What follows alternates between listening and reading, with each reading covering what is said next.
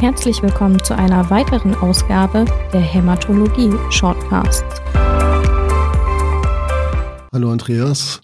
Hallo Richard. Wir wollen, bevor wir anfangen, vorne ranstellen, dass alles, was wir hier besprechen, unsere eigene Meinung ist, frei von Einflüssen, soweit das heutzutage geht. Alles, was wir sagen in Richtung Diagnostik und Therapie, ist dementsprechend zwar weitgehend an gängigen Leitlinien orientiert, aber wir übernehmen natürlich keinerlei Gewährleistung für erstens Aktualität oder zweitens Korrektheit von dem, was wir sagen. Wir bitten dies zu bedenken. Das sind keine Therapievorschläge. Wie gesagt, wir reden hier relativ launig, so gut es geht, fachlich korrekt, aber ohne Gewährleistung über Hämatologie. Wir freuen uns natürlich trotzdem, wenn wir Rückmeldungen bekommen, ob wir irgendwo falsch gelegen haben, ob es andere Meinungen gibt und was wir vielleicht beim nächsten Mal besser machen könnten. Und damit viel Spaß bei der nächsten Folge. Wir treffen uns wieder kuschelig warm zum Podcasten. Die Gaspreise sind weiter hoch. Mittlerweile überlege ich, ob es nicht besser gewesen wäre, einen Crime-Podcast zu machen, weil der hat mehr Abrufzahlen. Und deswegen müssen wir, bevor wir hier loslegen mit unserem neuen Thema Multiples Myelom, noch eine kleine Awareness-Kampagne fahren. Die Nationale Gesundheitsakademie pusht uns gnadenlos. Wir sind jetzt auf Spotify zu hören, mit der Apple Podcast App, bei Amazon Music und sonst wo auch. Und wir haben einen eigenen Instagram-Kanal. Echt? Ja, haben wir. Haben wir. Da gibt es nur Bilder bisher, die mich auf dem DGO zeigen mit verschiedenen anderen Kapazitäten. Also nee, mit Kapazitäten. Ich bin ja keine. Sagen, ja, das war Anmaßung, Anmaßung, Anmaßung, Anmaßung. Ich festgestellt habe, ich habe zugelegt. Das hätte sie mir auch mal sagen können. Das ist jetzt. Ich, wir machen ja einen Podcast und kein YouTube-Video. Ja, nee, auf jeden Fall, wer uns auf Instagram folgt, verpasst auch keine neue Folge. Das ist ein ernst gemeinter Hinweis von mir. Und nach diesem kleinen Blog in Eigenwerbung, da waren wir bisher auch immer sehr zurückhaltend, das ist ja uns gegönnt, möchte ich auf das heutige Thema kommen. Andreas, wir reden über das multiple Myelom. Oh Gott. Ja, also wahrscheinlich die hämatologische Erkrankung, die hämatologische Neoplasie, die in den letzten 20 Jahren die meisten Neuzulassungen erlebt hat, die meisten neuen Medikamente, wo wirklich ein kompletter Paradigmenwechsel eingetreten ist. Ältere Patienten sehen vielleicht in ihrer ganzen Patientenkarriere kein einziges Mal eine klassische Chemotherapie.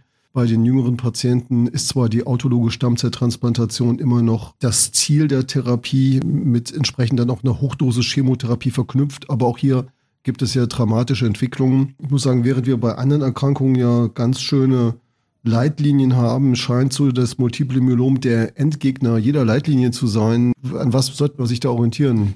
Also ich glaube, die deutschen Leitlinien werden gerade aktualisiert wieder. Sind von 2018. Ne? Ja, sind von 2018, seitdem ist sehr, sehr viel passiert.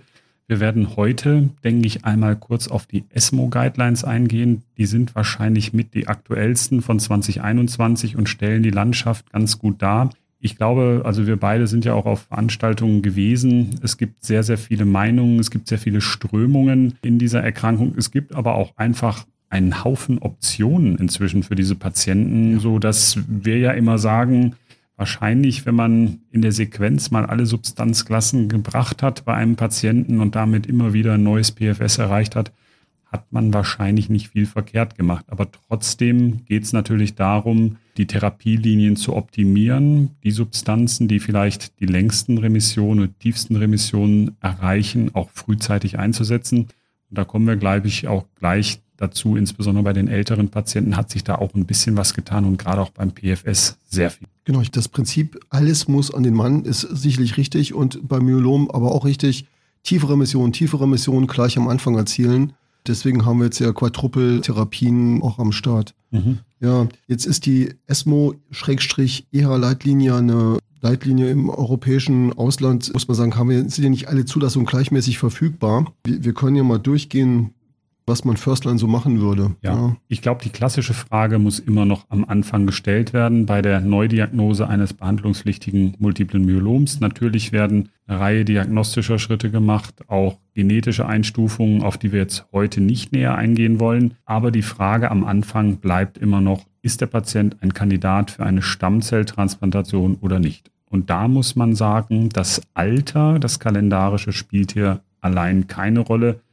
Früher hat man gesagt, so 60, 65 Jahre, aber ich glaube, wir alle sehen Patienten, die heute mit 70 noch sehr fit sind und bei fehlender Organtoxizität oder bei gutem Performance-Status natürlich auch Kandidaten für eine Hochdosis-Chemotherapie gefolgt von einer autologen Stammzellrückgabe sind. Absolut. Also bis 73 erinnere ich mich in den letzten Jahren Leute geschickt zu haben, die da auch sehr gut rauskamen aus der Nummer. Mhm. Ja, und das ist dann, was Sinne des Wortes, oft eine dauerhafte Lösung, eine Dauerlösung für diese Patienten. Ja. Ja, aber der, der, Entschuldige, ja. Ja, entschuldige du mich, ich habe dich ja unterbrochen. Es ist trotzdem so, es wird natürlich auch immer wieder versucht, die autologe Stammzelltransplantation mit der Einführung neuer Substanzen als die unwirksamere Variante zu zeigen. Aber man kann sagen, bis zum Stand jetzt eher diesen Jahres, Paul Richardson, immer noch die autologe Stammzelltransplantation hat immer noch ihren Stellenwert in der Erstlinienbehandlung bei Patienten die für diese Therapie geeignet sind. So sieht's aus. Und jetzt ist der Weg zur Transplantation der entscheidende. Da hat sich in den letzten Jahren ein bisschen was getan. VCD in Deutschland nie offiziell zugelassen, aber viele, viele Fans, immer noch viele, viele Fans. Auf jeden auch, Fall. Ja, ist am Start gewesen, aber ich glaube, da sind wir uns einig, was man jetzt nach Zulassungsstatus machen müsste, wäre wahrscheinlich DARA VTD oder VRD. Ich denke ja, die Zulassung ist ja DARA VTD aktuell und aber auf jeden Fall sollte die Erstlinientherapie einen CD38-Antikörper enthalten, denke ich, und es sollte, wenn eben möglich, eine Vierfachkombination eine sogenannte Quadrupeltherapie sein. Dann sind wir bei Dara VTD und ähm, zum VTD vielleicht, was mir gar nicht so bewusst war, was ich auf dem DGAO jetzt gelernt habe, ist, dass VCD ja schlechter ist als VTD und mhm. das wissen wir aus einer französischen Studie eigentlich schon seit fünf Jahren, hat aber in Deutschland scheinbar niemanden beeindruckt. Ja, und das Einzige, was einen stören kann bei VTD, ist vielleicht das Thalidomid jetzt mittlerweile in Deutschland teurer ist als Lenalidomid. Das ist auch ein ganz interessanter Punkt. Das mit dem VTD war mir auch nicht so klar. Ich bin nochmal froh, wie auch in der letzten Folge, dass wir dich tatsächlich zum DGHO schicken konnten. Ja, es hält dann kurz an, aber so, ich habe meine, meine lichten Momente, Andreas. Mhm. mhm. Ja, ich glaube, damit ist der Weg zur Hochdosis auch nach der Leitlinie, der ESMO-Leitlinie klar. Wie sieht es denn aus für die älteren Patienten? Ja, vielleicht noch nach der Hochdosis. Ich glaube, wenn wir das noch kurz ergänzen, die Hochdosistherapie besteht nach wie vor aus einer Monosubstanz, also aus Melphalan. Da hat sich über die letzten 30 Jahre nichts dran geändert. Es ist keine Kombinationstherapie, sondern isoliert Melphalan. Aber die Lenalidomid-Erhaltung, denke ich, ist der absolute Standard. Im US-Raum wird er die Erhaltung zum Teil fortgeführt, dann bis zum Progress, also auch weitaus länger als ein und zwei Jahre, sondern einfach fortgeführt Lenalidomid. Zu den alten Patienten oder alt wollen wir nicht sagen, wir würden eher sagen biologisch vielleicht nicht geeignet für eine Stammzelltransplantation. Das sind ältere, das sind aber auch komorbide Patienten.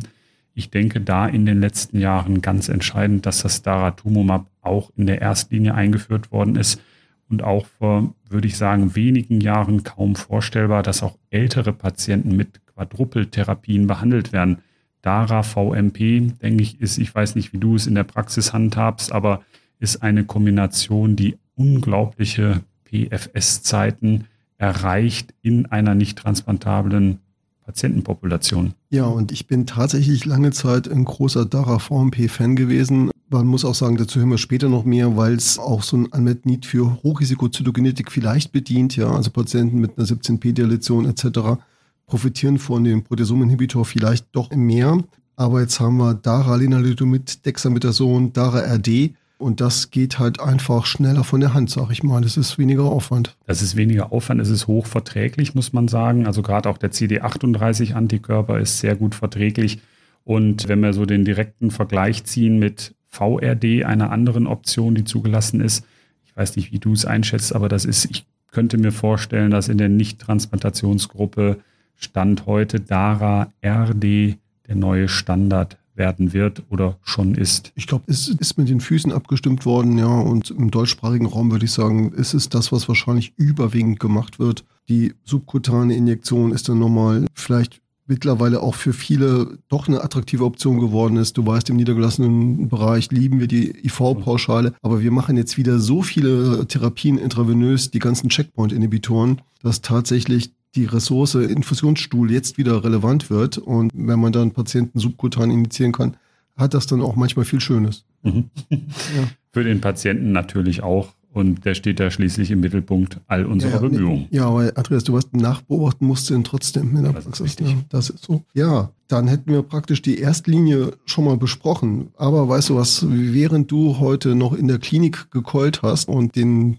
Assistenzarztmangel kompensieren musstest, der in München durchs Oktoberfest und die neue Corona-Welle hier aufgetreten ist, hatte ich die Gelegenheit, mit Professor Einzelne zu telefonieren.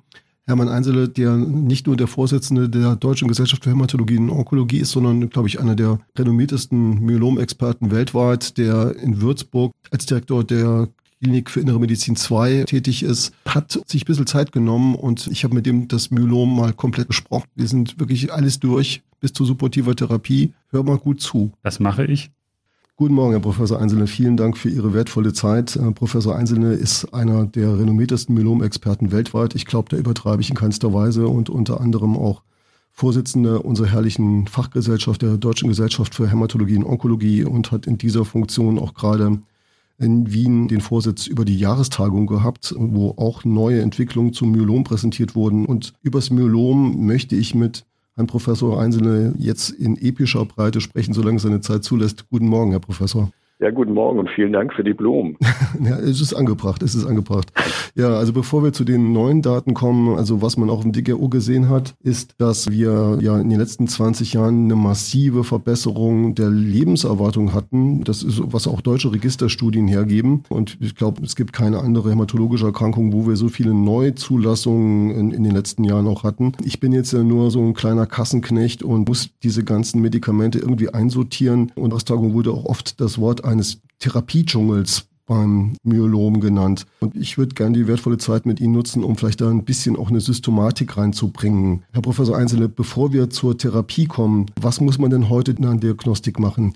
Reicht es ja. weiterhin, wenn ich Zytomorphologie und Immunhistologie mache oder muss ich Genetik machen, auch jetzt in der Niederlassung und wenn was? Ja, ja also zunächst mal äh, vielen Dank, vielen Dank auch für die Möglichkeit, hier heute mit dabei sein zu dürfen. Der Therapiedschungel, den Sie angesprochen haben, der trifft natürlich genauso auch für die, auf die Kliniken zu. Und ich habe auch immer wieder den Eindruck, dass es immer schwieriger wird, überhaupt das gesamte Gebiet der Hämatologie noch zu überblicken, Onkologie noch, medizinische Onkologie noch zusätzlich. Also die Entwicklungen gehen so unglaublich schnell voran, dass es, glaube ich, nur noch in der Zukunft möglich sein wird, dass man mit einem wirklich mit einem Team ja. noch in der Lage ist, alles abzudecken. Und ich sehe das auch bei Myelom, dass es sich so diversifiziert, dass man da auch wirklich ein Team braucht, das die verschiedenen Dinge abdeckt. Aber nun jetzt mal zu Ihrer Frage. Es ist natürlich, hat man früher, hat man sozusagen auf diese KREP-Kriterien gewartet. Das heißt, man hat gewartet, bis irgendwo ein Endorganschaden auftritt. Also der Patient entweder eine, eine Hyperkalzämie entwickelt hat oder Knochenschmerzen, die man dann äh, mit einer Osteolyse mhm. in Verbindung gebracht hat oder er hat im Rahmen der Knochenmarkinsuffizienz eine Anämie entwickelt oder er hat dann eine Nierenproblematik entwickelt, häufig mit einem starken Anstieg der Leichketten, die dann eben zu einer entsprechenden Beeinträchtigung der Nierenfunktion geführt haben. Mhm. Das hat man so, und da war man natürlich früher ausreichend, da hat man eben so dieses Pariser Schema gemacht, man hat dann die Knochenmarkpunktion durchgeführt, hat die Knochenmarkinfiltration nachgewiesen und das M-Protein gemessen und dann diese Endorganschäden versucht festzustellen und dann die Therapieentscheidung. Heutzutage ist es sicher so, dass man gerade beim Myelom eben versucht, doch früher zu behandeln, dass man also neben diesen sogenannten CRAP-Kriterien die sogenannten Slim CRAP-Kriterien mhm. noch definiert hat. Das ist letztendlich die Leichtkettenratio, die dann über 100 sein muss. Das ist die Knochenmarkinfiltration über 60 Prozent. Und es ist die Kernspintomographie, die mehr als eine fokale Läsion zeigen muss. Und damit ergeben sich natürlich neue Untersuchungsmethoden. Also es sollte schon der Kernspintomographie beim diagnostizierten Myelom dann durchgeführt werden. Und man muss sehen, dass wir dann die zusätzlich auch die, das Osteo-CT macht man häufig anstelle der, der früheren des Pariser Schemas, weil man einfach schneller und eben etwas kompletter auch die, die Osteo ähm, die Osteolysen und die Osteopenie dann definieren. Also um das hier festzuhalten, Sie würden klar sagen, wir brauchen MRT und Low-Dose Osteo-CT additiv. Ja, also würde ich initial sicher beim Patienten machen. Zum einen natürlich, dass man nochmal sieht, wie, wie ausgeprägt ist der Knochenbefall, besteht möglicherweise tatsächlich noch eine zusätzliche Indikation der Lokaltherapie mhm. und die Kernspintomographie einfach um letztendlich nochmal dann, also meine Seidma hat natürlich andere Krebskriterien, aber wenn die Krebskriterien nicht erfüllt sind und die anderen Slim-Krebskriterien auch nicht, würde ich auf jeden Fall beim Patienten, der zum Beispiel eine 50-prozentige Knochenmarkinfiltration hat und eine Leichtkettenratio vielleicht von 50, würde ich auf jeden Fall ein Kernspintomogramm nochmal machen, um zu sehen, ob er mehr als eine fokale Läsion hat, weil das dann eine, eine Indikation für eine Therapie darstellt. Mhm. Zur Zytogenetik muss man klar sagen, man weiß, dass es besti bestimmte Patienten gibt, bei denen eine, eine Hochrisiko- oder sogar Ultrahochrisikokonstellation vorliegt. Da sind äh, Veränderungen am Chromosom 1, da sind, ist natürlich die 17p-Deletion oder P53-Mutation wichtig, vor allem wenn sie biallelisch ist. Dann spielt die Translokation L14 eine Rolle, weil sie möglicherweise eine neue Therapieoption mit dem Venetoclax mhm. eröffnet, also ein BCL2-Inhibitor.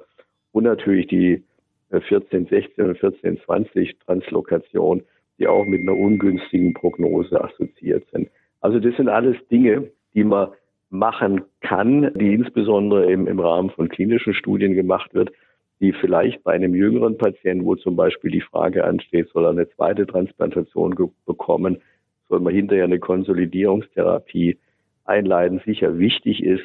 Bei einem älteren Patienten, den man zum Beispiel mit DARA-RD oder oder VRD dann behandelt, da wäre ich jetzt nicht so, ähm, fände ich die zusätzliche zytogenetische Analyse nicht so wichtig. Da kann man natürlich auch sagen, vielleicht ist VRD für einen Patienten mit einer Hochrisikokonstellation günstiger als DARA-RD, aber da gibt es eigentlich keine so richtig guten Daten und das DARA-RD ist eine so effektive Therapie, ich wahrscheinlich nicht unbedingt jetzt eine zytogenetische Analyse bei einem also älteren Patienten, das heißt also über 75-jährigen Patienten, für erforderlich halten würde. Es spe speziell natürlich bei einem Frail-Patienten sehe ich eigentlich wenig Sinn, dass man da wird die Therapie eher durch die Nebenwirkungen und die, die Tolerabilität äh, bestimmt werden als durch das Risiko des Myeloms. Sehr, sehr wichtiger Punkt. Also Dara VMP vielleicht was für Patienten mit Hochrisiko, aber dann ja. individuelle Entscheidungen, dann auch so Geschichten wie 17p, TP53. Ja. Würden Sie überhaupt Next Generation Sequencing anwenden? Es gibt da Labore, wie zum Beispiel auch das München Leukämie Labor, die da ein Myelom-Panel anbieten, wo ich mir dann auch RAS, KRAS anschauen kann. Ja. Macht das Sinn oder macht das nur in einem universitären Setting wie bei Ihnen Sinn? BRAF ja. ist ja auch noch sowas vielleicht dann fürs vierte Rezidiv oder fünfte, sechste Rezidiv jetzt, muss man sagen. Völlig richtig. Also man, man, man kann sich natürlich vorstellen, und das ist, glaube ich, im Augenblick so ein bisschen auch die Idee, die, das, das Next Generation Sequencing wird immer billiger, immer schneller. Möglicherweise wird man diese ganzen zytogenetischen Veränderungen letztendlich dann über eine Next Generation mhm. Profiling dann sozusagen abdecken und darstellen können. Aber derzeit muss ich klar sagen, würde ich äh, das Next Generation Sequencing noch als eine Möglichkeit erfassen, um möglicherweise noch Subgruppen, die ungünstig laufen, noch besser zu definieren. Da gibt es Vorstellungen, dass KRAS, NRAS-Mutationen vielleicht mit, einer anderen Prognose verbunden sind als äh, Patienten, die das nicht aufweisen. Aber das sind alles noch keine Daten, die man jetzt wirklich für die klinische Entscheidung heranzieht. Sie haben völlig recht, BRAF-Mutation ist natürlich was, was man vielleicht doch beim Patienten, der fortgeschrittener ist in seinem Krankheitsbild, dritten, vierten Rezidiv, da sehe ich immer wieder, dass man dann doch eine BRAF-Mutation findet und dann die, die kommen ja oft auch später dann dazu, wenn ich das richtig, richtig verstanden richtig. habe. Ja, ja. Genau, die nimmt deutlich zu dann beim fortgeschrittenen Patienten. Und dann kann man da tatsächlich mit einem BRAF-Inhibitor und zusätzlich zum Teil noch einem MEC-Inhibitor also ähnlich wie beim Melanom, dann doch zum Teil nochmal eine längerfristige Krankheitskontrolle erreichen. Ich habe da gerade eine Patientin, die auch in der fünften, sechsten Linie ihrer Therapie ist, dann plötzlich extrameduläre Manifestationen entwickelt hat. Da haben wir jetzt eine BRAF-Mutation gefunden und die hat also fantastisch auf die Kombination eines BRAF und MEC-Inhibitors angesprochen. Also da wäre aber auch die Nachricht, weil das erst später im Verlauf auftreten kann, bringt es gar nichts, wenn ich das auf, am Anfang auf Halde teste und dann denke, er ist eh negativ. Ja? Richtig, ja, richtig, ja. genau. Sehe ich genauso. Ja, jetzt haben wir die Erstlinienlandschaft und die ist ja noch halbwegs sortiert, also bilde ich mir zumindest ein. Ich glaube, so Konsens ist jetzt, Sie korrigieren mich, die transplantationsgeeigneten Patienten kriegen DARA VTD, die anderen kriegen DARA Lenalidomid Dexamethason. Kann man das so runterbrechen? Das ist sicher richtig, wobei ich glaube, dass mittelfristig dann doch das VRD-DARA kommen wird. Wie ohnehin überrascht, weil inzwischen ist das Thalidomid ja fast teurer als das, ja. als das Lenalidomid und das Lenalidomid ist wirksamer und hat auch, macht weniger Polyneuropathien. Deshalb hoffe ich, dass da auch äh, jetzt bald unsere Regulatoren und der MDK da Einsicht zeigt und dass wir dann auf dieses Regime wechseln können. Aber so würde ich es aussehen. Eine Vierer-Regime unter Einschluss eines Anti-CD38-Antikörpers möglicherweise wird mittelfristig Isatuximab da auch für die Frontline-Therapie dann ähm, verfügbar werden.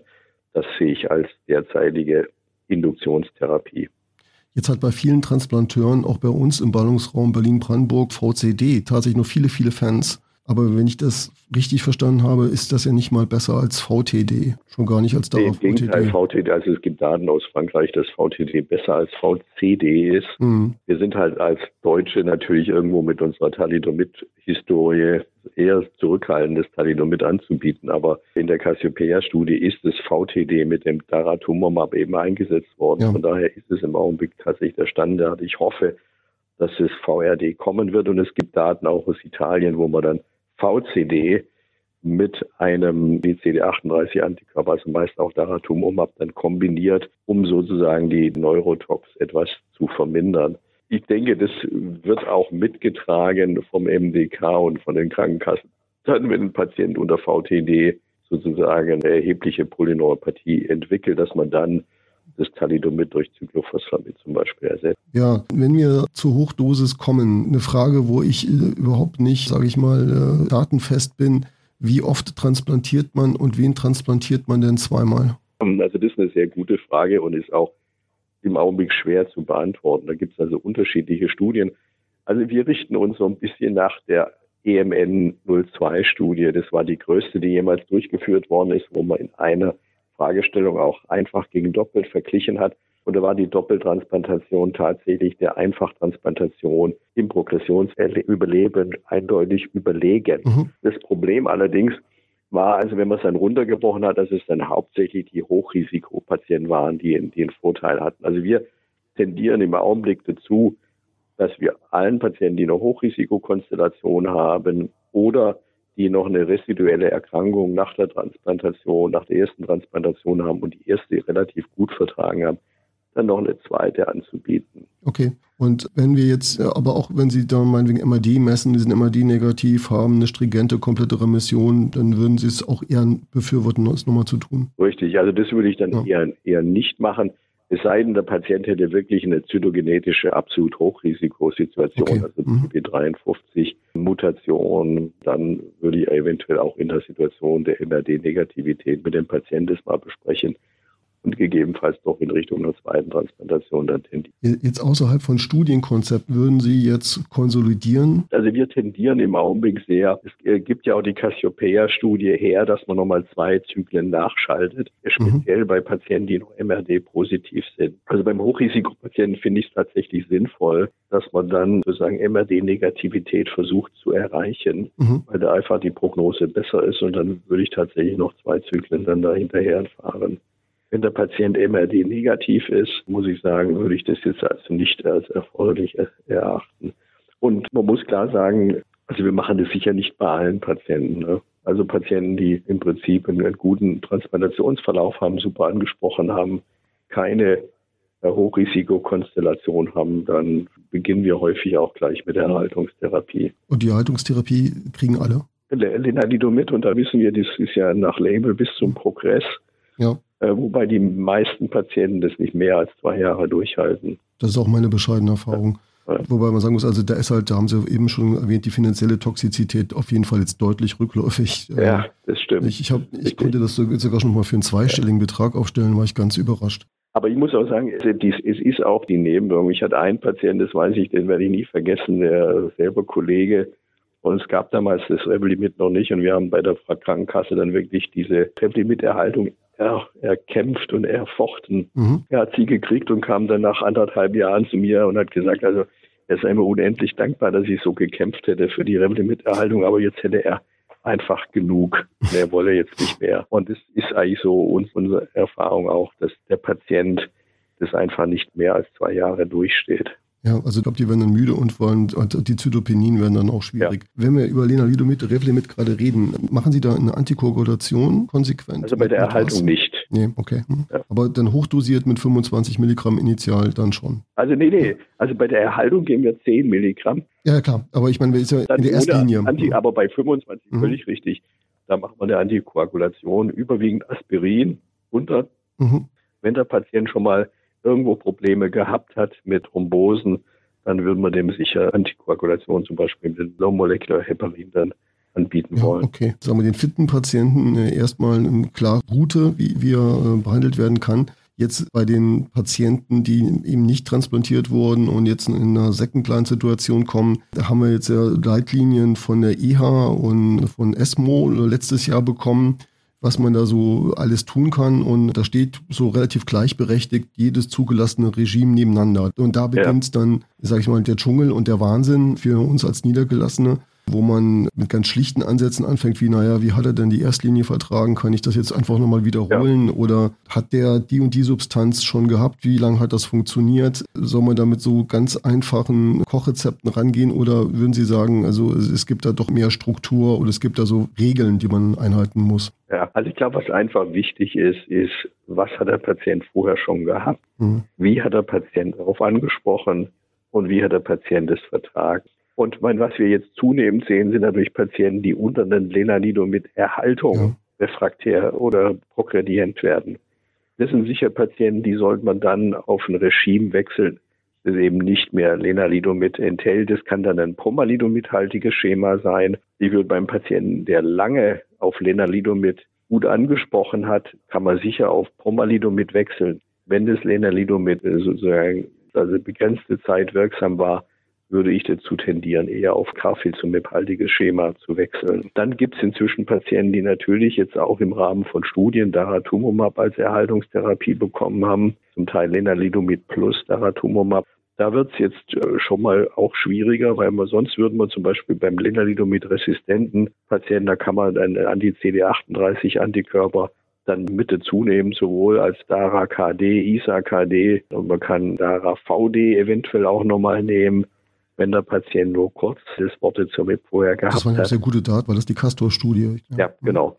Und bei den Patienten, die eben mit Pomalidomid behandelt werden, kann man dann eben DARA, POM-D, ISA-POM-D, ELO-POM-D ist auch möglich. Es ist auch ein sehr gut tolerables Regime. Oder POM-VD oder POM-Cyclodex wird auch durchgeführt. Also da wird es sozusagen, da haben Sie natürlich schon recht, da kommt ein erheblicher Dschungel. Aber aber mit der Vortherapie, Lenalidomid-resistent, Daratumumab-resistent oder nicht Daratumumab oder nicht Lenalidomid-resistent, können Sie zumindest, sagen wir mal, gewisse Therapien dann entweder ausschließen oder als besonders günstig für den Patienten dann sozusagen verstärkt heranziehen. Jetzt gab es ja jüngst die Zulassung von Selinexor auch in der Zweitlinie ja. mit Proteasominhibitor, ja. also ich glaube mit Bortezomib ja. und Dex. Und ich habe mit dem Medikament, sage ich ganz ehrlich, gar keine eigene Erfahrung, weil das ja so vorher so eher Lastline-Alternative war. Wie sehen Sie da den Stellenwert in der Second Line? Wäre das für Sie wirklich Second Line oder gibt es da Patienten, die da speziell für äh, dann top geeignet sind oder würde man es dann doch hinterher sequenzieren? Es ist zugelassen und ich denke, man muss mal ein bisschen Erfahrung sammeln. Es hat sicher noch einige Nebenwirkungen, was jetzt so die die Übelkeit, die, den Gewichtsverlust anbetrifft, was auch so die Fatigue anbetrifft, hat man immer wieder. Es scheint aber in der Kombination mit dem VD etwas besser verträglich zu sein. Also wir haben es auch noch nicht so häufig eingesetzt, sondern eher weiter nach hinten geschoben in der Therapielinie. Ich meine, es ist sicher gut, da wir jetzt immer mehr Substanzen in der Erstlinie einsetzen. Es gibt ja auch äh, Protokolle, wo zum Beispiel Carfilzomib bereits in der Erstlinie im Rahmen von Studien eingesetzt worden ist oder wo Lenalidomid, Daratumumab vorne schon drin sind, sodass man da natürlich sehr schnell in eine Situation kommt, wo der Patient einfach gar keine Option mehr hat. Ich glaube, es ist einfach gut, wenn man zusätzliche Optionen hat. Aber also unsere Strategie hier, weil wir einfach noch nicht so viel Erfahrung damit äh, gemacht haben, ist, dass wir Selinexor oder Selinexor VD eher selten in der zweiten Linie. Wenn Sie sagen, dass äh, dieser Wirkprinzip, soweit ich den als kleines Licht verstanden habe, so diese wirklich apoptotisch eingreift, dass das ein Wirkprinzip ist, das speziell beim Myelom interessant ist oder hat das auch Potenzial bei anderen Krebserkrankungen? Oder sehen Sie das als vielleicht so erste Substanz einer neuen Wirkgruppe? Also so, so sehe ich das vor allem. Also es wird ja auch im Breit im Augenblick, wird bei der AML, es wird auch bei den Lymphomen ja getestet. Ich denke auch bei soliden Tumoren laufen Studien. Also das ist ein neues Wirkprinzip und da wird man erstmal schauen müssen, gibt es da sagen wir, noch vielleicht verträglichere Formen dieser Substanzgruppe, was sind die besten Kombinationspartner, wo, wo wir leider noch keine Zulassung haben, aber wo man bei den Krankenkassen mitunter Zustimmung und Unterstützung findet, ja. ist auch das Venetoclax bei 11, 14 translozierten Patienten. Da kann man mitunter wirklich nochmal einen, einen super Ansprechen erreichen, auch bei massiv vorbehandelten Das ist eine große Gruppe an Myelompatienten, ne? Das, also das, ja, das ist ja kein Glückstreffer dann, das kann man schon untersuchen. Ja. ja. und man muss sagen, also die Venetoclax zum Beispiel wird in wesentlich höheren Dosen von Myelompatienten toleriert als zum Beispiel bei der CLL oder bei, ah. bei der AML oder MDS. Also haben wir doch viele Patienten, wo wir da wirklich stramm mit 800 Milligramm dann therapieren können. Also das ist sicher für einen Patienten mit einer L14-Translokation eine sehr mhm. interessante Option. CD38-Antikörper, Sie haben es schon ganz kurz genannt. Also wir haben jetzt ja noch nicht die Probleme, weil wenige Patienten in der Firstline Daratumumab bekommen haben und diese Welle an Rezidiven rollt ja erst auf uns zu, denke ich mal, in die nächsten Jahre. Haben Sie da einen Favoriten? Ist es Dara oder Isatuximab? Was würden Sie sagen? Was, kann man das überhaupt abschätzen? Ja? Also die Zulassung ist sicher, sagen wir mal, im Augenblick für das Daratumumab natürlich deutlich breiter. Ich muss sagen, ich sehe also keinen entscheidenden Vor- oder Nachteil. Mein Daratumumab ist jetzt subkutan verfügbar. Da arbeitet die Firma, die Isatuximab mhm. entwickelt, auch dran. Die sind allerdings noch nicht so weit. Es mag ein gewisser In Deutschland Vorteil sein. bei dem Niedergelassenen unter uns äh, Einzelne eher nicht. Sicher nicht. Also, ja, ja. ja. Mhm. Wobei das Isatuximab natürlich dann wieder den Vorteil hat, dass es eine kürzere Absolut, Infusionsdauer ja. hat. Mhm. Mhm. als das Daratumumab. Das ist ja beim Daratumumab, wenn man es intravenös gibt, doch dann eher ein Problem, vor allem bei den ersten Applikationen, dass es eine sehr, sehr lange Infusionsdauer hat. Weil ansonsten von der Wirksamkeit und von den Nebenwirkungen, man sagt, dass ein Patient mit einer chronisch obstruktiven Atemwegserkrankung, da ist ja Daratumumab jetzt nicht unbedingt die mhm. Substanz der Wahl. Da scheint Isatuximab besser verträglich zu sein. Das haben wir auch gelegentlich mal bei gerade solchen Patienten eingesetzt, die eben doch ein pulmonales Problem hatten. Das war zumindest das Isatuximab wurde das sehr gut vertragen. Jetzt von der Sequenzierung her hätten Sie. Nee, also da muss man klar sagen, also da, da wird ja immer wieder drüber diskutiert, aber ich glaube, ein Patient, der, der jetzt Daratumumab nicht mehr anspricht, da sehe ich die Chancen auf ein Ansprechen für Isatuximab, das man dann relativ kurz hinterher einsetzt, als sehr gering an und auch andersrum. Also trotz anderem ich, Epitop lieber, lieber dann andere Substanzklasse. Ja. ja so und eine andere genau. Substanzklasse genau. ist ja jetzt die für mich nicht mehr überschaubare Landschaft an BCMA gerichteten Therapien, zielgerichteten Therapien, angefangen mit Antikörperwirkstoffkonjugaten, äh, bispezifische ja. T-Zell-Engager und glaube ich schon zwei zugelassene KT-Zell-Konstrukte, wo, wo sie auch federführend in der Entwicklung mit dabei sind. Für die Niedergelassenen scheint so äh, natürlich das Antikörperwirkstoffkonjugat total interessant. Auf der anderen Seite habe ich schon Angst, dass ich, wenn ich damit anfange, den Patienten dann vielleicht wirksamere Therapien wie KT-Therapien verbaue. Ja. Da ich denke, da ist Sequenzierung auch sehr wichtig. Was weiß man darüber? Was würden Sie da empfehlen? Also zunächst mal dieses Melantamab Mafodotin, also dieses Antikörper-Drug-Konjugat, ist ja im Prinzip eine BCMA-gerichtete Therapie, die nicht T-Zell-abhängig ist. Also das mhm. ist sicher der Vorteil im Vergleich zu den bispezifischen Antikörpern oder den KT-Zellen, wo ich eine sehr, sehr gute T-Zell-Funktion brauche, damit sie wirksam sind. Von daher glaube ich, ist es Belantamab Mafodotin auch eine, eine Substanz, die man nach KT-Zellen, nach bispezifischen Antikörpern noch sehr gut einsetzen kann. Es gibt so ein bisschen schwierig interpretierbare Daten, dass das Belantamab Mafodotin, wenn es vor den KT-Zellen oder vor den bispezifischen Antikörpern gegeben wird, etwas die Wirksamkeit der nachgeschalteten T-Zell-basierten Therapien vermindert. Das ist allerdings nicht ganz eindeutig, aber ein gewisser Trend ist da festzustellen. Es kann natürlich sein, dass es einfach auch zu einer Runterregulation von dem BCMA auf den Myelomzellen durch so eine BCMA gerichtete Antibody-Drug-Konjugat-Therapie kommt. Das genetisch sogar lost geht, also das ist ja echt interessant. Ja, das hat man allerdings bisher nicht gesehen nach äh, Antibody-Drug-Conjugates. Allerdings, man hat es gesehen bei den bispezifischen Antikörpern und den KT-Zellen. Und es kann mir sehr wohl vorstellen, dass ein Patient, der länger mit dem ADC behandelt wird, dass der möglicherweise auch eine Runterregulation hat. Ist bisher nicht bestätigt worden, aber für die Antikörper, für die bispezifischen Antikörper und KT-Zellen gibt es es.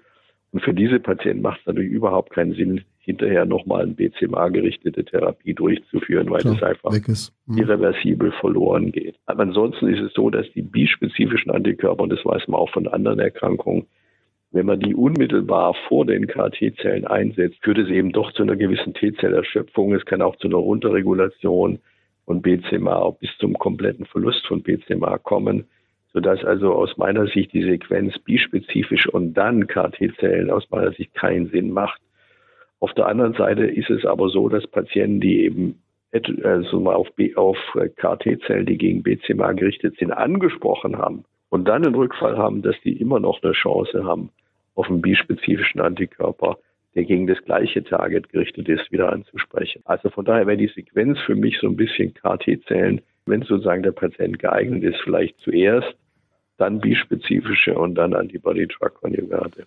Jetzt bei den kommerziell verfügbaren Produkten zwingen Sie mich nicht, die Namen auszusprechen. Es gibt da Ziltazell und Idezell haben wir ja zum Beispiel in der ja. KT-Studie unfassbare Ansprechraten. Das ja. sind unfassbar gute ja. Daten. Das ist ein Produkt, das ja jetzt auch in früheren Linien eingesetzt wird. Es wird ja irgendwann wahrscheinlich auch so ein Shootout gegen äh, autologe Stammzelltransplantation geben. Aber die Remissionsdauern sind ja, soweit ich das sehe, jetzt dann doch endlich. Meinen Sie, was ist Ihre Einschätzung? Glauben Sie, dass wir diese Langzeitremission, die wir mit autologer Stammzelltransplantation erreichen können, wo vielleicht einige Patienten auch geheilt sind oder ihr Rezidiv nicht mehr erleben, dass wir das auch mit KT-Zellprodukten erreichen können, perspektivisch? Also das ist sicher die One-Million-Dollar-Frage. Ja. Und deshalb gibt es ja am Augenblick auch eine Studie, die jetzt anläuft, wo auch wenige deutsche Zentren teilnehmen, die Carditut 6-Studie mhm. oder EMN 28-Studie, wo tatsächlich das, was Sie angesprochen haben, geprüft wird, ist die KT-Zelltherapie der autologen Stammzelltransplantation gegenüber überlegen.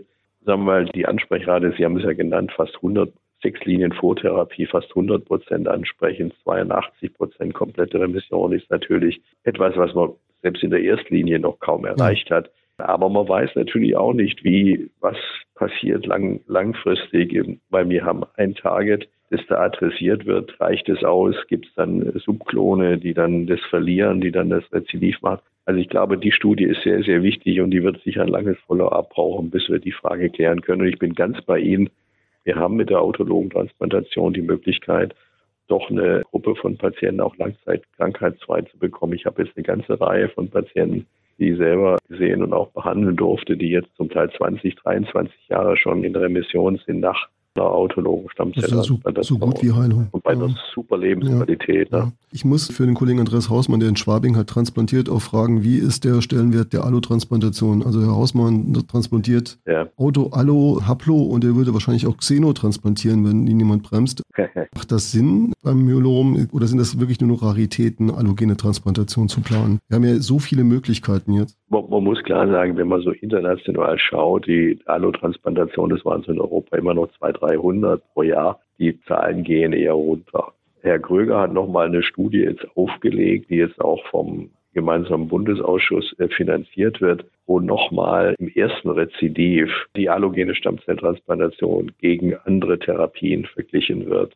Die ist sicher wichtig, denn ich glaube, also wenn noch ein Patient sozusagen von der allogenen Transplantation profitiert, wird es wahrscheinlich ein Patient sein, der erstens ein Frührezidiv nach einer Autologen hat, mhm. möglicherweise ein Patient, der ganz, ganz schlecht angesprochen hat auf eine Induktionstherapie und dann bei dem vielleicht auch keine autologen Stammzellen gesammelt werden können. Da könnte es nochmal eine Rolle spielen.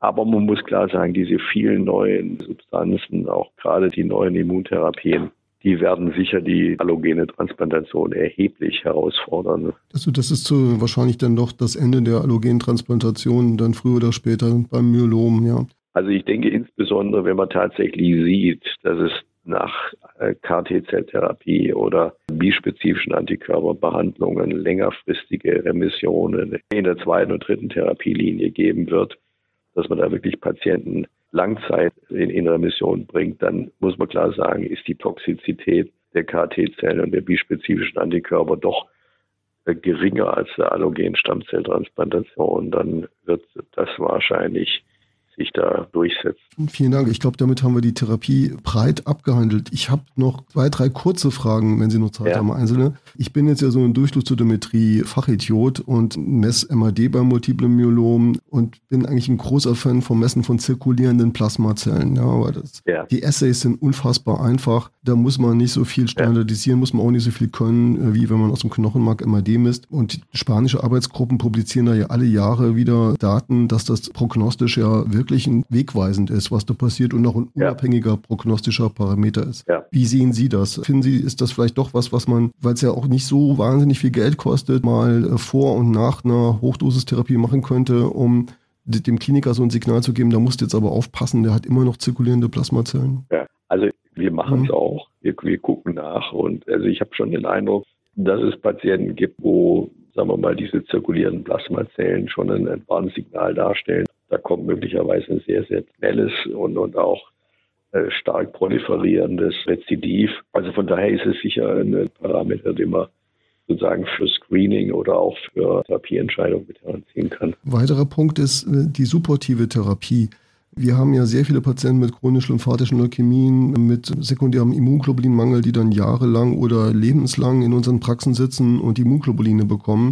Beim Myelom mache ich das eigentlich nur ganz, ganz selten. Wie, haben Sie da eigene Empfehlungen oder würden Sie sagen, das ist eine andere Erkrankung, da muss man nicht so dahinter sein? Also man muss klar sagen, das wird zunehmend kommen, denn wir werden mit den bispezifischen Antikörpern in KT-Zellen, werden wir die Plasmazellen, auch die normalen Plasmazellen abräumen. Und wir werden da Patienten generieren, die über Monate, Jahre einen schweren Immunglobulinmangel haben, den wir auch behandeln müssen. Bei einem Patienten, der jetzt nicht mit einer BCMA-gerichteten Therapie behandelt wird, würde ich mich danach äh, orientieren, wie häufig der Patient schwere Infektionen bekommt. Und wenn das häufiger der Fall ist und auch unter einer entsprechenden Prophylaxe der Fall ist, dann haben wir doch immer wieder Patienten, bei denen wir auch Immunglobuline dann substituieren, insbesondere wenn sie einen IgG-Spiegel von deutlich mhm. unter 400 haben. Okay, also ich glaube, also da muss ich zumindest mal auch öfter mal hinschauen. Ja. Vielleicht letzter Punkt, Covid und Myelom, also bestimmt ja eine der ja. Hochrisikogruppen, vielleicht auch ohne Therapie schon Hochrisikogruppen mit dem Smalling Myeloma. Haben Sie Ihre Patienten da alle prophylaktisch auch mit Antikörpern, Evushell etc. versorgt oder wäre das eine Empfehlung ja. Ihnen, das, das breit zu machen? Ja, also wir gucken natürlich nach, ob der Patient, mein, mein Patient sollte, nicht, wenn er mehrfach geimpft ist, würde ich immer nachgucken, hat er einen Titer. Mhm. Und manche dieser Patienten bauen dann doch erstaunlicherweise einen ganz guten Antikörpertitter auf. Die brauchen sicher keine monoklonalen Antikörper.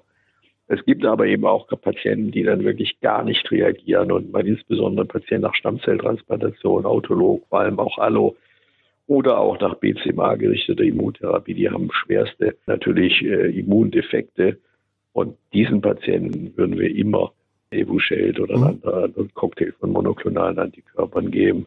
Da gibt es ja gerade in den USA auch so Warnsignale, die das gesehen haben unter diesen neuen BCMA-gerichteten Therapien, dass sie erhebliche Probleme haben, mit schweren Verläufen, auch mit Omikron. Also von daher absolut richtig, würde ich auch diesen Patienten zumindest den monoklonalen Antikörpercocktail anbieten wollen. Und beim Impfen dann auch tatsächlich so nach dem Motto weiter, immer weiter, vierte, fünfte, sechste Impfung immer wieder probieren? Ist das eine Strategie? Also haben wir auch gemacht. Wir hatten Patienten, die haben tatsächlich sechsmal sich impfen lassen, zum Teil auch ohne Erfolg. Also ich, ich muss ehrlich sagen, ich würde das jetzt nicht machen bei jedem Patienten. Also meistens Patienten, die dann sich selber über irgendeinen Kollegen sich diese zusätzlichen Impfungen dann besorgt haben. ähm, aber es macht auf jeden Fall Sinn, zumindest mal vier, vier würde ich auf jeden Fall mal machen. Und wenn der Patient die vierte schon beide zurückliegen hat und er hat es sonst immer einigermaßen angesprochen, würde ich sicher auch noch dann weiterhin wollen. Also vier sind gesetzt. Ja, Professor Einsel, zum Schluss vielleicht noch so eine Frage. Was bringt die Zukunft? Worauf freuen Sie sich am meisten? Was ist aus Ihrer Sicht am erfolgsversprechenden in der Therapie des Myeloms? Also ich denke, der Immuntherapie-Tsunami, den wir jetzt gerade erleben, der ist wirklich fantastisch. Und wir sehen, wie diese neuen Therapien, Sie haben ja diese fantastischen Ansprechdaten noch in der sechsten Linie geschildert, dass diese Therapien jetzt in die früheren Linien kommen. Und wir sind natürlich alle extrem gespannt, was wir damit erreichen. Also wir, wir haben die Hoffnung, dass wir wesentlich mehr Myelome heilen können als bisher mit diesen neuen Kombinationen.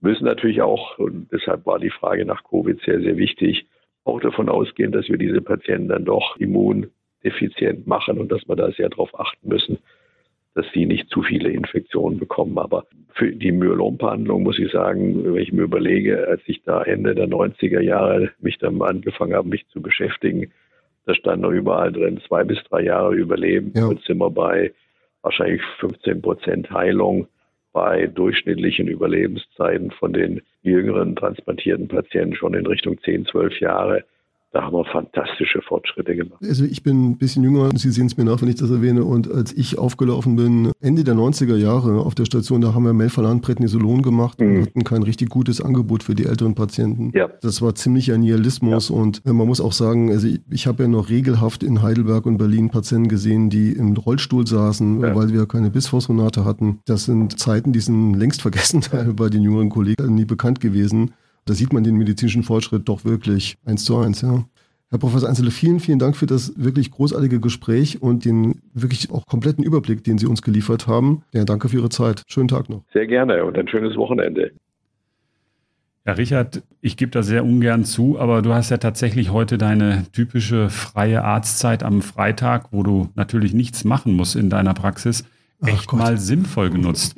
Das war richtig gut und ich meine, das war sogar von dir ein richtig gutes Interview. Ja, danke, danke. Aber ich soll es mal bei mir hospitieren, damit du mal siehst, was da wirklich geleistet wird in der Niederlassung. Ich habe immerhin keine zehn Assistenten, die für mich schuften müssen. Ja, das ist äh, alles nur Handarbeit. Ja, ja also nochmal herzlichen Dank auch an Herrn Hermann Einsele aus Würzburg. Ich glaube, das war sehr, sehr umfassend und hat viele Aspekte auch neue Therapieoptionen betreffend gegeben. Aber jetzt nochmal so ein bisschen einfacher für mich, damit, ich's, äh, damit ich auch nochmal so, so den Algorithmus durchgehen kann. Ich habe jetzt die Erstlinie oder die Erhaltungstherapie hinter mir. Wie entscheidest du dann, wie es weitergeht? Welche Therapieoptionen haben wir im ersten Rezidiv? Und welche Kriterien sind für dich wichtig? Ich war, du hast es schon wiederholt betont, auf der DGO, während du gearbeitet hast. Und da hat Herr Renner aus Wien eine Folie präsentiert, die er wiederum von Van Donk aus dem Ash Educational Programm entnommen hat, sage ich mal, clean, ja, legitim. Und das ist eine Folie, die sehr, sehr gut die Entscheidungsbäume aufsplittert, die wir in der Zweitlinie haben. Also ist Grundvoraussetzung ganz klar. Weltweit ist die Verfügbarkeit von Medikamenten unterschiedlich. Hier in Deutschland können wir, glaube ich, jetzt alles nutzen, was in diesen Leitlinien drinsteht. Dann gibt's genetische Risikofaktoren, die bei einer Therapieentscheidung auch in der Second Line eine Rolle spielen können. Das ist auch, was Herr Einzelne gesagt hat, es macht durchaus Sinn, nochmal zu punktieren, nochmal die Genetik zu erheben, weil viele Mutationen erst im Verlauf auftreten und nicht initial schon angelegt sind. Und dann ist mit dem Patienten vielleicht unterwegs auch was passiert. Der ist vielleicht zehn Jahre älter als bei Erstdiagnose die hat vielleicht mittlerweile eine andere Lebenssituation, andere Begleiterkrankungen. Das ist so allgemein, glaube ich, Bauernschleue, das ins Kalkül zu ziehen und dann wird es auch wieder relativ schlicht. Die Frage ist, was hat der Patient vorher bekommen? Konkret in dieser Leitlinie hat der Patient Lenalidomid erhalten und ist er dann refraktär geworden. Nicht ist er exponiert worden, sondern ist auch refraktär geworden. Und dann geht es weiter. Ne? Dann werden die Entscheidungen weitergefällt. Da würde ich dich gerne einmal kurz unterbrechen. Wenn wir jetzt noch mal ganz kurz auf die ESMO First-Line-Therapien zurückgehen, dann muss man doch wahrscheinlich sagen, Lenalidomid-Erhaltung ist der Standard für die meisten transplantierten Patienten. Das heißt, da wird doch ein Großteil dann refraktär werden, bevor die nächste Therapie kommt, je nachdem, wie lange man es vorführt. Und natürlich bei den älteren Patienten, wenn DRD Standard wird für viele Patienten bis zum Progress, dann muss man ja sagen, dann wird eigentlich der Lenalidomid refraktäre Arm doch vermutlich der größere werden in Zukunft. Das ist perspektivisch absehbar, absolut. Also aktuell ist es noch so, dass wir viele Patienten haben, die initial irgendwas mit Borte bekommen haben, ja. Aber das wird sich natürlich ändern.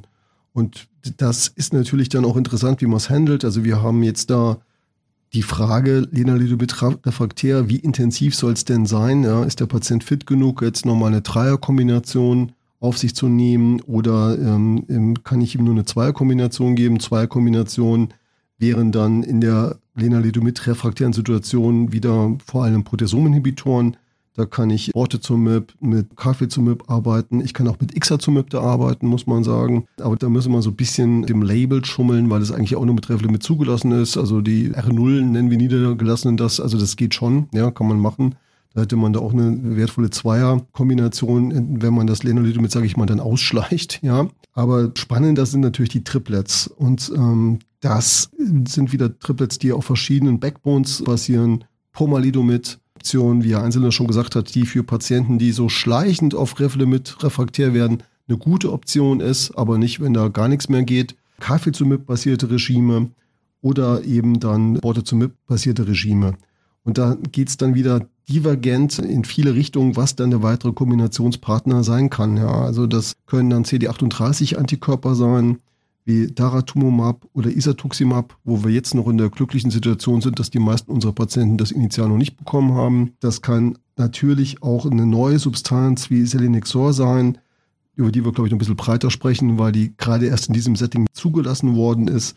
Das kann Elotuzumab sein, ein weiterer monoklonaler Antikörper, gerichtet gegen SLAM-F7 der nicht so effizient ist wie CD38-Antikörper, immer noch sehr, sehr effizient, gerade in der Kombination mit Pomalidomid. Also da haben, da haben wir wirklich eine breite Auswahl und können uns, glaube ich, anhand der Patientencharakteristika dann für was Bekömmliches, sage ich mal salopp, entscheiden. Mhm. Ja. So vor dem Hintergrund, dass natürlich, du hast das erwähnt, Lenalidomid natürlich inzwischen auch generisch ist und das multiple Myelom, wenn wir das so anschauen, du hast ganz am Anfang die Gaspreise erwähnt, die Onkopreise spielen vielleicht in der Zukunft auch mal eine Rolle im Gesundheitssystem. Lenalidomid weiter zu verwenden, wenn die Patienten nicht refraktär sind, bietet doch auch einige gute Optionen. Absolut. Also Beyond Progression, der alte Werbespruch einer großen Firma für ein anderes Medikament. Also es ist aber hier nicht falsch, muss man sagen. Es ist ein guter Backbone.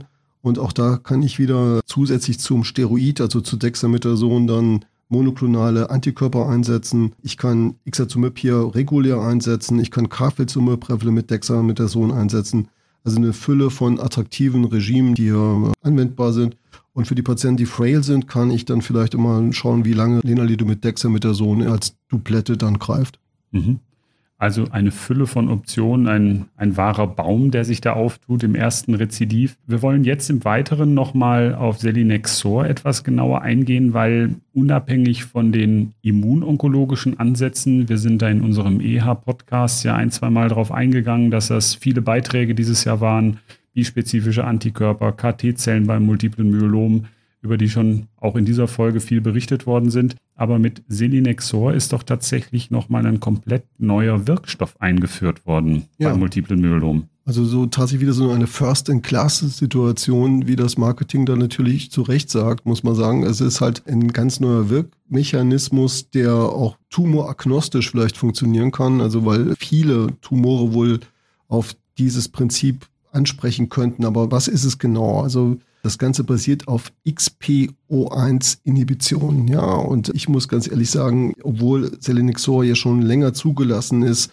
für die Fünflinientherapie oder später des Multiple Myeloms, kam ich nie in die Verlegenheit oder in den Genuss, das Medikament zu verschreiben, weil die meisten Patienten einfach dafür sag ich mal, nicht so weit kamen, sage ich mal salopp. Jetzt haben wir hier eine Zulassung schon ab der zweiten Linie und da muss man sich auch mit dem Wirkungsmechanismus beschäftigen. Also XPO1 ist ein Transportprotein an der Grenze Zellkern, Zytoplasma, das mir überhaupt gar nicht bekannt war, wenn ich ehrlich bin, und regelt wohl den Export von vielen Proteinen, von über 200 Proteinen ins Zytoplasma aus dem Zellkern. Und dazu gehören viele Tumorsuppressorgene, die mhm. dann aus dem Zellkern ausgeschleust werden. Was bedeutet das, wenn Tumorsuppressorgene wie P53, P27 aus dem Zellkern verschwinden, dann können die da nicht mehr an die DNA binden, logisch, der ist ja am Zellkern, und dann ihre apoptotische Wirksamkeit nicht entfalten. Und Hochregulation von XPO1 scheint für viele Tumoren so eine Art Überlebensmechanismus zu sein, um da antiapoptotisch die unerwünschten Tumorsuppressorgene praktisch von der Tumor-DNA fernzuhalten es sind ja nicht nur die Tumorsuppressorgene, sondern wenn man auf die Biologie dieses Transportproteins schaut, dann scheint das einer ganzen Reihe von wichtigen sogenannten Cancer Hallmarks bezeichnet zu sein, also Mechanismen, die in die Entstehung von Tumoren involviert sind. Also du hast die ganzen Proteine erwähnt, aber es scheint auch einen Einfluss zu nehmen auf den Energiehaushalt der Zellen. Es scheint die Invasion von Zellen zu begünstigen, die Hochregulation. Es scheint Angiogenese zu induzieren und auch eine gewisse Inflammation, die vielleicht ein Tumorwachstum begünstigt. Und das ist ja was, du hast es eingangs schon gesagt, das ist was, was wahrscheinlich bei nicht nur bei hämatologischen Erkrankungen eine Rolle spielt. Wir wissen, dass XPO1-Hochregulation beim multiplen Myelom, aber auch bei der CLL und vielleicht auch bei Hodgkin-Lymphom eine Rolle spielt, aber auch bei soliden Tumoren. Mhm. Und ich denke, auch da werden wir von der Substanz in Zukunft wahrscheinlich noch einiges hören und noch einige Studien sehen. Das ist hochinteressant als Biomarker, wenn ich auch nicht weiß, wie man das dann messen kann, wenn das Ding halt da an der, sage ich mal, Kernmembran hängt oder zirkuliert. Aber wie du schon gesagt hast, also da fallen viele alte Bekannte, die durch XPO1 wohl reguliert werden, wie VEGF, IGFR, C-Myc, ne, das sind Proteine, kenne sogar ich, ne, also dass die Onkogenese wichtig sind für Gefäßneubildung. Ja, und was jetzt Selenixor wohl macht, ist, es inhibiert den Transport. Ich sage jetzt mal ganz plump auf der Ebene, wie ich es verstehe. Ja, diese ganzen proapoptotischen Tumorsuppressorgene, diese Tumorsuppressorproteine, Entschuldigung, bleiben im Zellkern und können dann dort zur Apoptose der Krebszelle führen.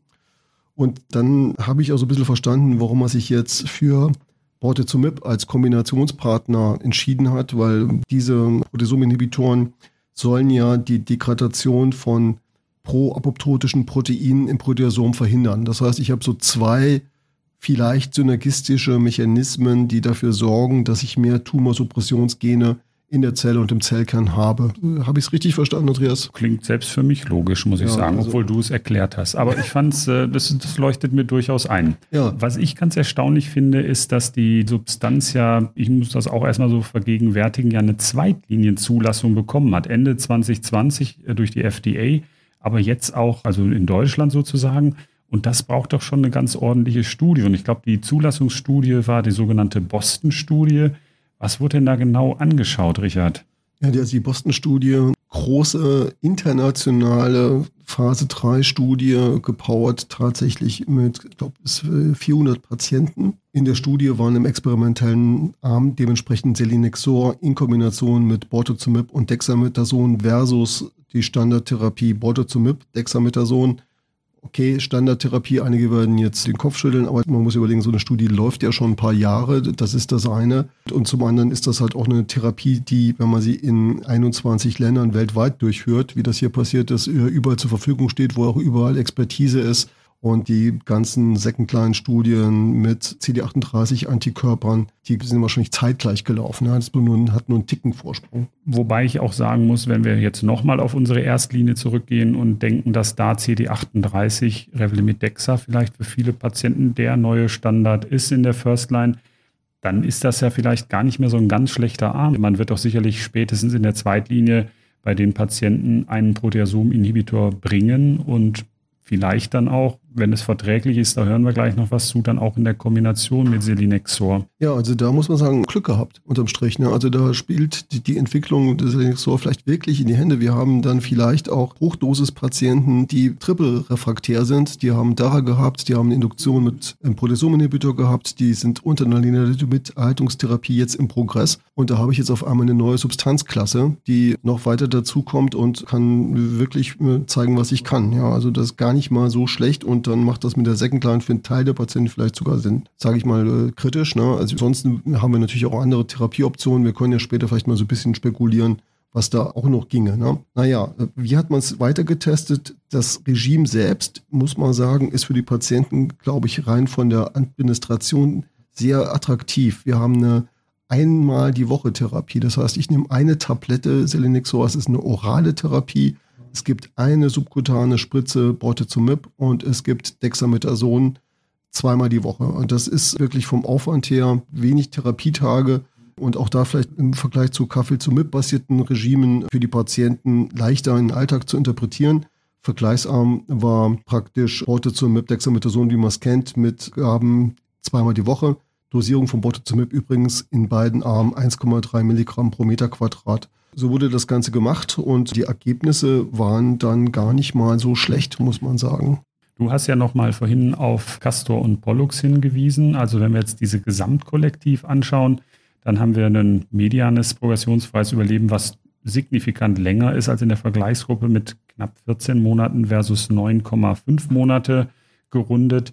Auch das Ansprechen war signifikant höher, 77 Prozent Ansprecher etwa versus 62 und die mediane Ansprechdauer war mit 20,3 Monaten gegenüber 12,9 auch deutlich verlängert, sodass sich die Folgetherapien dann auch bei diesen Patienten später eingestellt haben als im Standardarm. Letzten Endes auch die Grundlage dafür, dass das Ganze zur Zulassung gekommen ist. Eine Sache, die jetzt auch in mehreren Publikationen besprochen worden ist, es hat schon so gewisse Unverträglichkeiten, Richard. Bevor wir zum unangenehmen Teil kommen, im wahrsten Sinne des Wortes ganz kurz vielleicht, also ja, ich möchte nur mal sagen, also in der Castor-Studie Daratumumab, Bortezumab, Dexamethason versus Bortezumab, Dexamethason äh, vor ein paar Jahren, wo wir denselben Referenzarm hatten, denselben Backbone hatten, war das mediane PFS 16,7 versus 7,1 Monate und das sind ja ähnliche Daten, muss man sagen, in einem ähnlichen Kollektiv. Auch damals war Einschluss mindestens eine Vortherapie, also Selinexor vielleicht auch gar nicht zu schlecht schlecht, aber kommen wir zur Verträglichkeit. Ja, die Verträglichkeit und da, deshalb gibt es auch eine Reihe Paper inzwischen dazu. Es gibt ein relativ großes Problem, wenn man nicht gescheit eine supportive Therapie macht, mit Übelkeit bei diesem Präparat. Also initial sind auch, es gab auch eine Kombinationstherapie mit Dexamethason.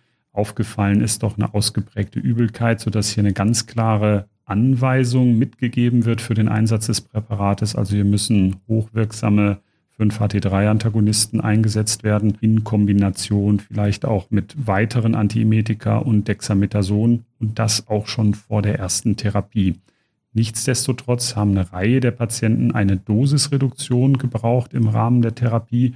Aber wenn wir die Daten richtig interpretiert haben, sind die Patienten, die eher eine Dosisreduktion benötigten, haben tatsächlich ein noch längeres PFS erreicht, Richard, oder habe ich das falsch interpretiert? Ja, das, das sieht so aus und viel hilft viel, sage ich immer, und ist auch immer keine Wirkung oder Nebenwirkung. Und vielleicht ist das dadurch bedingt, dass diese Patienten die Dosis reduzieren mussten, auch entsprechend hohe Wirksamkeit des Präparats hatten. Und man muss ja sagen, das ist ja offensichtlich ein sehr basaler Mechanismus, der da blockiert wird. Und ich kann mir durchaus vorstellen, dass da viele genetische Voraussetzungen bei jedem Individuum gegeben oder nicht gegeben sein können, um da äh, Nebenwirkungen oder Wirkungen in verschiedene Richtungen zu triggern. Und da muss man mehr drüber lernen, genauso wie über Arzneimittelinteraktionen. Das ist alles noch abzuwarten, glaube ich. Aber sehr interessanter Mechanismus. Leider war es das noch nicht mit den Nebenwirkungen. Also wir müssen Elektrolytverschiebungen beachten. Auch Alopezie kann Thema sein. So ein bunter Strauß.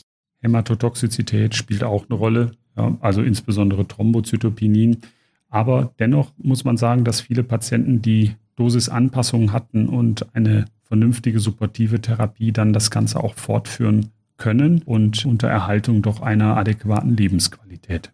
Ja, und die Vorgaben zur Dosisreduktion, das ist für mich jetzt wieder als kleiner Niedergelassen immer sehr wichtig, dass ich schwarz auf weiß äh, laminiert auf dem Schreibtisch liegen habe, wie es geht oder mittlerweile zumindest auf dem Desktop. Ja, die, also die Dosisreduktionsschritte sind vollkommen klar. Also ich beginne in der Kombination mit 100 Milligramm einmal die Woche. Erste Reduktion 80 Milligramm einmal die Woche, zweite Reduktion 60 Milligramm einmal die Woche, dritte Reduktion 40 Milligramm einmal die Woche. Also so kann ich arbeiten, das verstehe ich, das, das klappt. Und auch für die Monotherapie gibt es entsprechend klare Vorgaben. Also man muss sagen, ein neuer Spieler sozusagen im Team, ein komplett neuer Mechanismus und vielleicht zum Abschluss zu diesem Thema nur noch der Hinweis darauf, dass es noch einen riesen anderen Versuch gibt. Also man hat festgestellt, dass dieser universelle Mechanismus auch beim multiplen Myelom nochmal in einer anderen Studie getestet wird, die sogenannte STOM-Studie. Hier wird Selinexor als Backbone genommen in der Behandlung des multiplen Myeloms. Das ist eine eine Multi-Arm-Studie, das habe ich auch selten gehört, mit Dose Escalation und Expansion Phase 1, Phase 2.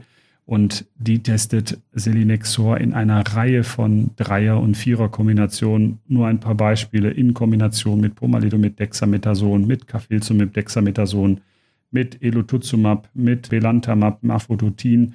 Also man versucht hier diesen universellen Mechanismus tatsächlich in allen Kombinationen nochmal auszutesten. Und ich denke, da werden wir in den nächsten Jahren auf den einschlägigen Veranstaltungen tatsächlich alles, alles Mögliche dazu hören, da das ein so fundamentaler Mechanismus ist, der wahrscheinlich in der Onkogenese eine Rolle spielt, bin ich persönlich auch sehr gespannt, was sich dort bei anderen, insbesondere auch bei soliden Tumoren ergeben wird. Ja, ich möchte jetzt nicht was an den Wein kippen. Also ich finde das sehr, sehr vielversprechend und vor allem stimmen die Daten diesmal. Aber wir hatten schon mal so ein First-in-Class-Präparat, das war Panobinostat. Ich weiß nicht, ob man es überhaupt noch verschreiben kann. Da hat man auch gedacht, äh, jetzt geht ein neues Zeitalter los. Also ein bisschen Vorsicht ist geboten, aber man muss aber auch ganz klar sagen, dass diese Selenexor-Daten und die Kombinierbarkeit also natürlich wesentlich erfolgsversprechender sind und robuster sind als das, was Panobinostat uns damals ermöglicht hat. Wir haben ja auch vorhin von Herrn Einzele gehört, dass auch, sagen wir mal, selbst dort die Erfahrungen noch überschaubar sind. Aber ich denke, die Zulassung ist relativ neu in dieser frühen Linie auch und wir alle werden vermutlich in den nächsten Jahren damit Erfahrung sammeln. Also jenseits der Immunonkologie nochmal neue Wirkmechanismen beim multiplen Myelom. Ja, liebe Zuhörer, vielen Dank, dass Sie uns wieder begleitet haben durch diese Reise durchs multiple Myelom.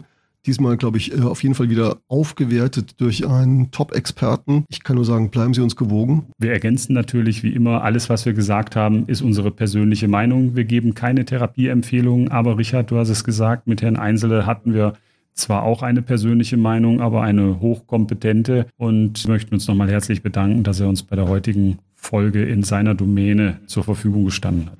Ja, und wer auch der Meinung ist, dass Andreas Hausmann mir gegenüber zunehmend überfälliger wird und herabwürdigend handelt, kann mir ein paar Likes geben. So machen wir es. Richard, ich wünsche dir noch einen schönen Abend und ich freue mich wie immer, auch wenn du das nicht glaubst, auf unser nächstes Zusammentreffen. Bis bald. Ciao.